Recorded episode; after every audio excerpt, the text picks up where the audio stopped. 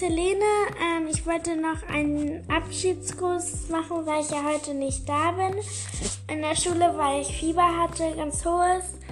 Ähm, und deswegen mache ich meinen Podcast für euch.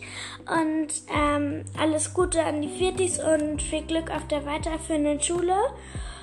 Und an die Drittis, ähm, ja, ich hoffe, wir sehen uns noch in den Ferien in der Notbetreuung, ähm, nicht in der Notbetreuung, jetzt komme ich schon ganz durcheinander, ähm, in der Ferienbetreuung.